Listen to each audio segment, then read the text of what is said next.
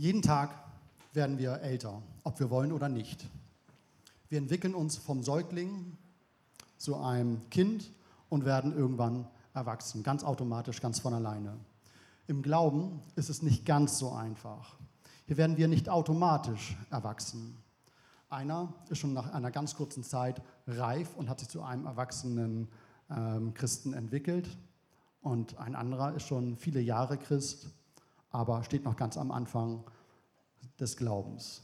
Aber allen steht die Möglichkeit zu wachsen zur Verfügung. Somit liegt Wachstum womöglich auch ein Stück weit in unserer Verantwortung. Im Glauben wachsen, genau, das ist heute unser ähm, Thema und das ist auch unsere Predigtreihe. Und ähm, heute speziell schauen wir auf ähm, Timotheus der Treue. Timotheus der Treue. Treue. Das ist heute auch genau mein Stichwort, denn heute ist mein Hochzeitstag. Ich bin mit meiner lieben Frau. Wo ist sie? 19 Jahre, da hinten, genau. 19 Jahre verheiratet. 19 Jahre, ich muss euch sagen, ich habe die beste Frau der Welt. Sie ist vergeben, also bemüht euch nicht. Ähm, wir glauben einander, wir lieben einander, wir vertrauen einander. Das ist die Grundlage von Treue.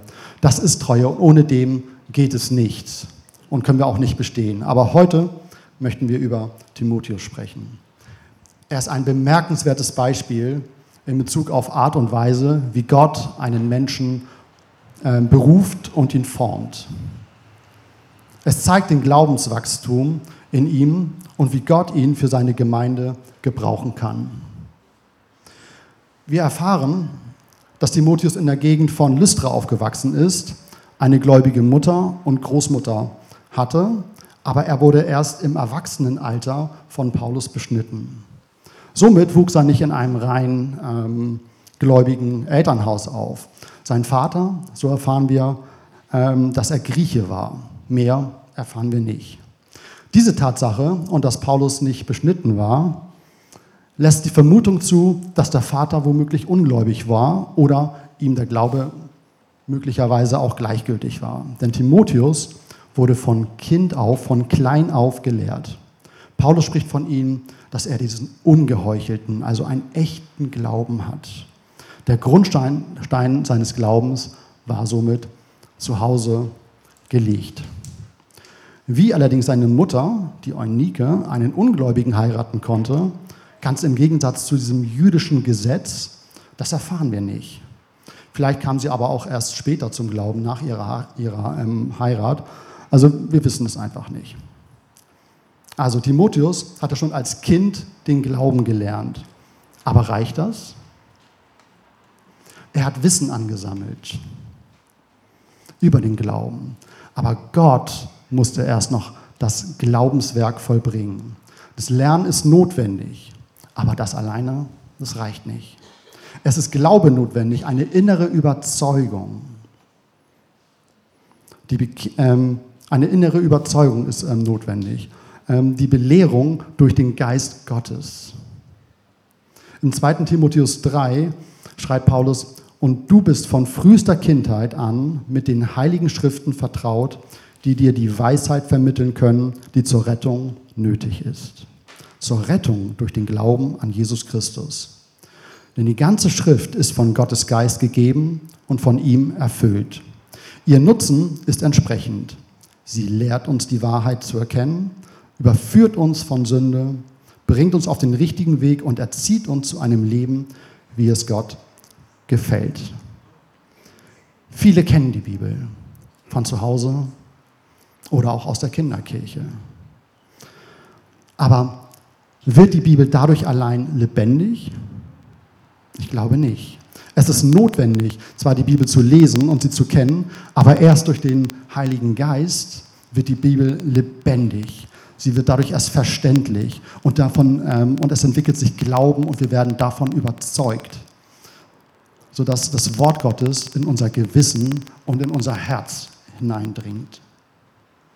Deshalb möchte ich uns alle ermutigen, dass wir jeden Tag die Bibel zur Hand nehmen, dass wir jeden Tag in der Bibel lesen, sie kennenlernen, dass wir jeden Tag Austausch haben ähm, mit dem, was Gott uns sagen möchte, dass wir Gemeinschaft mit anderen Christen haben und dass wir Gottes Geist in unserem Leben wirken lassen, damit wir die Wahrheit erkennen und ein Leben führen, das tatsächlich Gott gefällt. Das ist die Grundlage für Wachstum. Die Geburt, die Bekehrung durch den Glauben. Die geistliche Entfaltung des neuen Lebens geschieht durch Lesen und Studieren der Schrift, Gemeinschaft mit anderen Gläubigen und schließlich die Gnadengabe Gottes, die dann durch andere bestätigt wird. Timotheus hat sich mittlerweile zu einem geistlichen Erwachsenen entwickelt und war im Grunde genommen fertig. Ein guter, gläubiger Mann und er war angesehen in der ganzen Gemeinde und in den Ortschaften, wo er war. Wir können es in Apostelgeschichte 16 lesen. Timotheus, der einen guten Ruf bei den Geschwistern in, äh, in Lystra und Ikonion hatte. Und die Gaben, die er in sich hatten, hatte, die wurden schon prophetisch über ihn ausgesprochen. Das finden wir in 1 Timotheus 4. Lass die Gabe, die Gott dir aufgrund eines prophetischen Wortes und durch Handauflegung der Ältesten geschenkt hat, nicht ungenutzt. Eigentlich ist doch Timotheus jetzt fertig. Er ist ein guter Christ. Er hat eine Prophetie erhalten und kann auch jetzt getrost darauf warten, dass Gott ihn in diese Position hineinbringt. Aber die Prophetie über Timotheus war nicht, dass er geistlicher Erwachsener bleiben sollte, sondern er sollte geistlicher Vater, Eltern für andere werden. Seine Gaben waren Hirten und Lehrer. Er könnte jetzt warten, bis Gott ihm irgendwo eine freie Stelle in irgendeiner Gemeinde ähm, besorgt, die irgendwo frei wird und sich sagen, ja, Gott wird mir dann schon die notwendige Weisheit auch schenken, dass ich diese Stelle dann auch ausfüllen kann. Aber hier braucht es noch Wachstumsschritte, die Timotheus selber zu tun hat. Es braucht Wachstumsschritte für den Übergang vom geistlichen Erwachsenen zum geistlichen Elternteil. Warten ist hier keine gute Option. Was macht man, wenn man eine Prophetie äh, über das eigene Leben bekommen hat? Man weiß, dass Gott einen gebrauchen will und dann? Paulus kommt hier zum zweiten Mal in die Gegend von Lystra und er hat den Timotheus schon kennengelernt und will ihn mitnehmen. Er will ihn mitnehmen auf seine Reisen und er will ihn ausbilden. Was für eine super Gelegenheit für Timotheus, von Paulus zu lernen. Bereitwillig stimmt er zu und geht mit Paulus auf Reisen. Er trifft diese Entscheidung, er wartet nicht, er bleibt in Bewegung und er nutzt die Gelegenheit zu wachsen. Er strebt danach, die von Gott gegebenen Gaben auch in Erfüllung zu sehen. Timotheus ist nun unterwegs mit Paulus. Mal mit ihm, aber auch immer wieder als Abgesandter des Apostels. Gemeinsam reisen sie in verschiedene Provinzen in Kleinasien. Timotheus lernt und Paulus begleitet die Wachstumsschritte oder den Wachstumsprozess. Und er übergibt dem Timotheus immer mehr und mehr Verantwortung, bis er schließlich eigene Missionsaufträge auch erhält, die er dann ohne Paulus wahrnimmt. Er geht nach Beröa, Korinth, Philippi, Ephesus und andere Gegenden. Aber zwischen diesen Missionsreisen sehen die beiden sich immer mal wieder und bleiben in Kontakt. Timotheus ist Paulus sehr ans Herz gewachsen. Er nennt ihn seinen geistlichen Sohn. Insbesondere in den beiden Timotheusbriefen können wir das sehr stark ähm, auch sehen. Denn ähm, Paulus, der kennt die Schwierigkeiten, die man hat, wenn man geistlich erwachsen ist, geistlich ähm, ähm, Elternteil ist, herangewachsen ist, wenn man ähm, Verantwortung ähm, hat, übernimmt und nicht mehr so richtig ermutigt ist, niemanden hat, der über einen steht und der einen täglich sagt, sei ermutigt, sei, bleib dabei, wenn man ähm, alleine unterwegs ist und auf Widerständen stößt und ähm, sich teilweise auch Zweifel breit machen möchte. Und so ermutigt Paulus den Timotheus immer wieder treu zu bleiben. Bewahre den Glauben. Bewahre den Glauben. Im 1. Timotheus 1 lesen wir, bleib in deinem Glauben fest und bewahre dir ein reines Gewissen. Einige haben das leider von sich gestoßen und dadurch im Glauben Schiffbruch erlitten. Paulus sagt ihm dies, weil in einigen Gemeinden falschen Lehren geglaubt wurden. die führten zu Verordnung, zu Riten, zu Gesetzlichkeit und sie haben dadurch ihren Glauben verloren. Wenn man den Glauben verliert, dann führt das dazu, dass keine Liebe mehr vorhanden ist. Man stützt sich nur noch auf Verordnung, auf äh, Rituale. Du aber bleib treu und bewahre den Glauben. Lass dich nicht davon abbringen. In Vers 5 unterstreicht Paulus deshalb hier drei Dinge. Sie bringen auch keine Liebe hervor. Und gerade das muss doch das Ziel aller Verkündigung sein. Liebe aus reinem Herzen, einem guten Gewissen und einem Glauben, der frei ist von jeder Heuchelei. Bewahre dir ein reines Herz, ein gutes Gewissen und einen ungeheuchelten Glauben. Diese drei, die gehören zusammen und sie sind nicht zu trennen. Diese drei Dinge gilt es zu bewahren, damit der Glaube bewahrt bleibt. Wie macht man das jetzt? Timotheus hatte das schon von klein auf, von Kind auf, äh, von kind auf gelernt, wie man glaubt. Aber eigentlich war das ja nur Wissen, das er angesammelt hat. Und es ist auch keine Garantie für Erfolg. Es erfordert auf der einen Seite zwar das aktive Handeln, wie wir, wie wir in 1 Timotheus 4 lesen können. Mühe dich um das, was dir aufgetragen ist dann werden deine Fortschritte allen offenbar sein.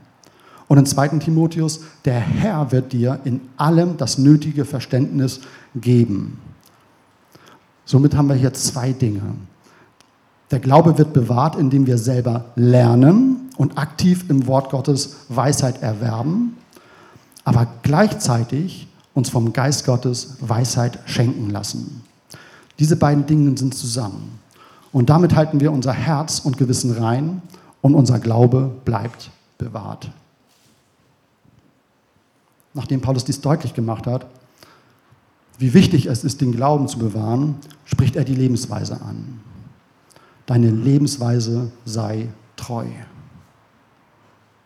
Er gibt Timotheus ganz praktische Hilfestellungen, die ihm in seiner Lebensweise helfen, treu zu bleiben. Und ich denke, die helfen auch uns heute noch. Denn unser Lebenswandel ist nicht abhängig von Vorschriften, von Ritualen, sondern von unserem inneren Leben. Wir leben für Gott. Lass uns das mal so anschauen, als wenn Paulus hier direkt zu uns spricht und wir ähm, Timotheus wären. Sei treu in der Gottesfurcht. Timotheus sollte auf sich selber achten und danach streben, was Gott gefällt. Dies war wichtiger, als auf die Lehren zu achten, die er verkündete. Übe dich darin, Gott immer eine liebevolle Ehrerbietung entgegenzubringen, schreibt Paulus. Und weiter, pass immer gut auf dich auf und auf das, was du lehrst. Wenn du das tust, wirst du sowohl dich selber retten, als auch die, die auf dich hören. Es ist ein Streben nach dem, was Gott gefällt. Frage immer danach, was Gott gefällt und fliehe vor dem, was unnütz ist. Das ist auch schon der nächste Punkt. Fliehe und strebe nach. So sagt Paulus in 1 Timotheus 6, aber du als Mann Gottes fliehe vor alledem, strebe dagegen nach Gerechtigkeit, Ehrfurcht vor Gott, Glauben, Liebe, Standhaftigkeit und Freundlichkeit.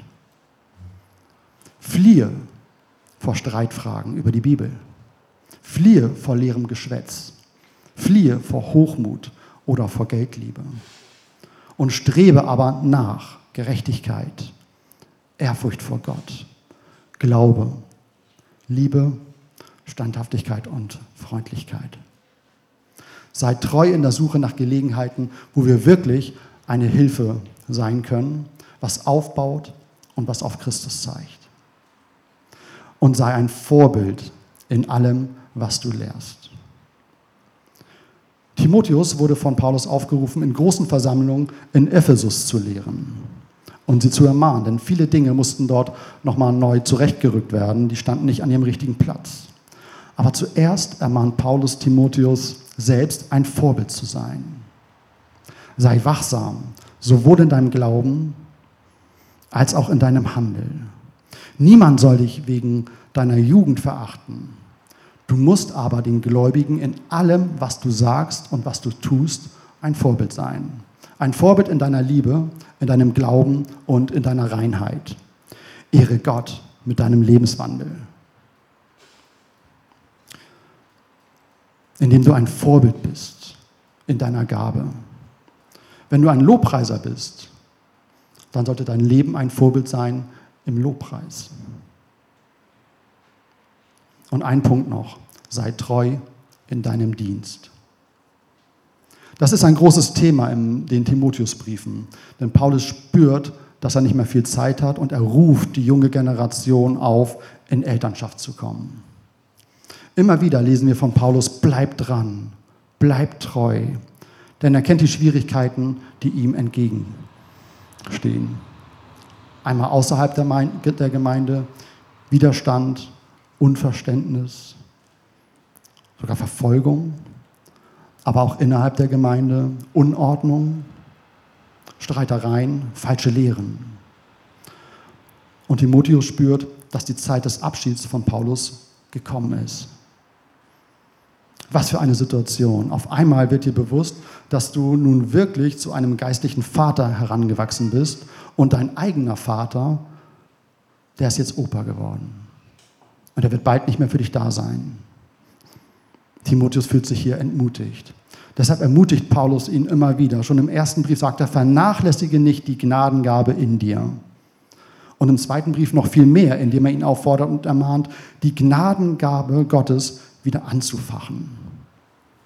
Scheinbar war er ziemlich entmutigt, aber die, das Feuer ist nicht ganz ausgegangen. Fach es neu an, es ist möglich. Noch deutlicher wird es im ersten Petrusbrief 4. Gott hat jedem von euch Gaben geschenkt, mit denen ihr einander dienen könnt. Tut das als gute Verwalter der vielfältigen Gnade Gottes. Ist das nicht großartig? Gott hat jedem von uns eine Gnadengabe geschenkt. Wie stark wäre es, wenn jeder seine Gnadengabe entdeckt, hineinwächst, sie in der Gemeinde zum Vorschein kommt und wir damit Gott die Ehre geben. Sei dir ganz gewiss, Gott hat dich beschenkt. Er hat für jeden mindestens eine Gnadengabe. Und du bist nicht alleine. Du bist nicht dir selber überlassen, weil Jesus, er lebt in uns. Christus in euch, die Hoffnung der Herrlichkeit. Können wir in Kolosser lesen. Du bist nicht dir selber überlassen. Die Hilfe ist da. Sie ist ein Gebet, ein, ein Gedanke entfernt. Alle Eigenschaften Gottes, die finden wir in uns. Das ist die Herrlichkeit. Paulus ermutigt uns immer wieder, treu zu sein, dran zu bleiben und den Teil ernähren, der das Richtige tut und nicht den, der das Falsche tut. Fliehe dem einen und strebe dem anderen nach. Bewahre den Glauben und sei treu in deiner Lebensweise. Gott ist für dich. Und ich glaube, wenn wir treu sind, dann werden wir schneller wachsen, als wir annehmen. Denn Gott sehnt sich danach, die Gaben in uns zu erwecken. Ich möchte schließen mit dem Psalm 1. Wer Lust hat an den Weisungen Gottes und über sein Wort Tag und Nacht sinnt, der ist wie ein Baum am Wasser gepflanzt, der seine Frucht zu seiner Zeit bringt und dessen Laub niemals verwelkt. Ja, was er auch tut, es gelingt ihm. Ich möchte beten.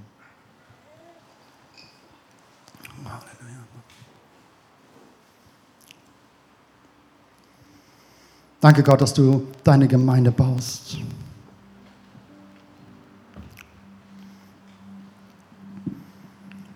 Und danke, Herr, dass du sie gemeinsam mit uns baust. Wir dürfen uns dir zur Verfügung stellen. Und du beschenkst uns mit Gaben, jeden Einzelnen.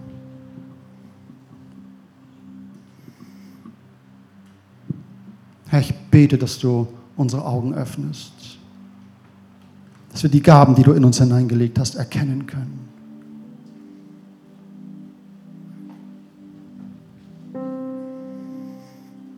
Herr, ich bete, dass du den Hunger in uns erwächst, dass wir nach den Gaben streben, die du in uns hineingelegt hast. Geist Gottes, mach es uns deutlich.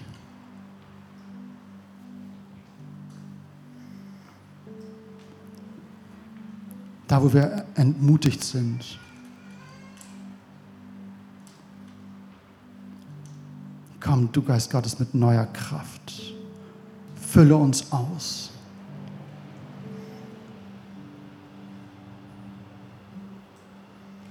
Da, wo wir in einer wartenden Haltung sind.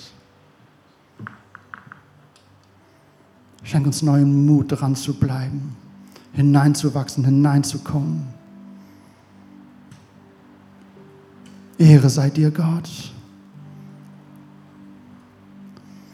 Ich möchte meine Geschwister segnen. Mit Hunger nach dir, Zeit mit dir zu verbringen, hineinzukommen. Dass wir dein Herz immer mehr und mehr wahrnehmen können. Deinen Willen für unser Leben erkennen können und hineinkommen in unsere Berufung.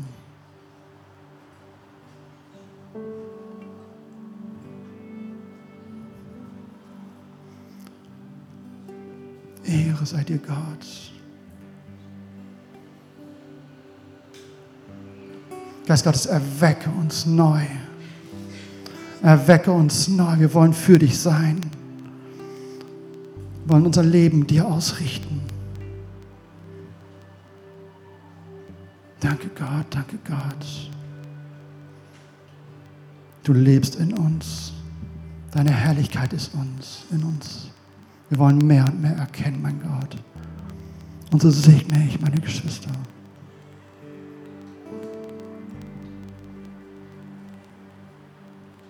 Dass wir dort hineinkommen und Verantwortung wahrnehmen und Eltern werden. Halleluja.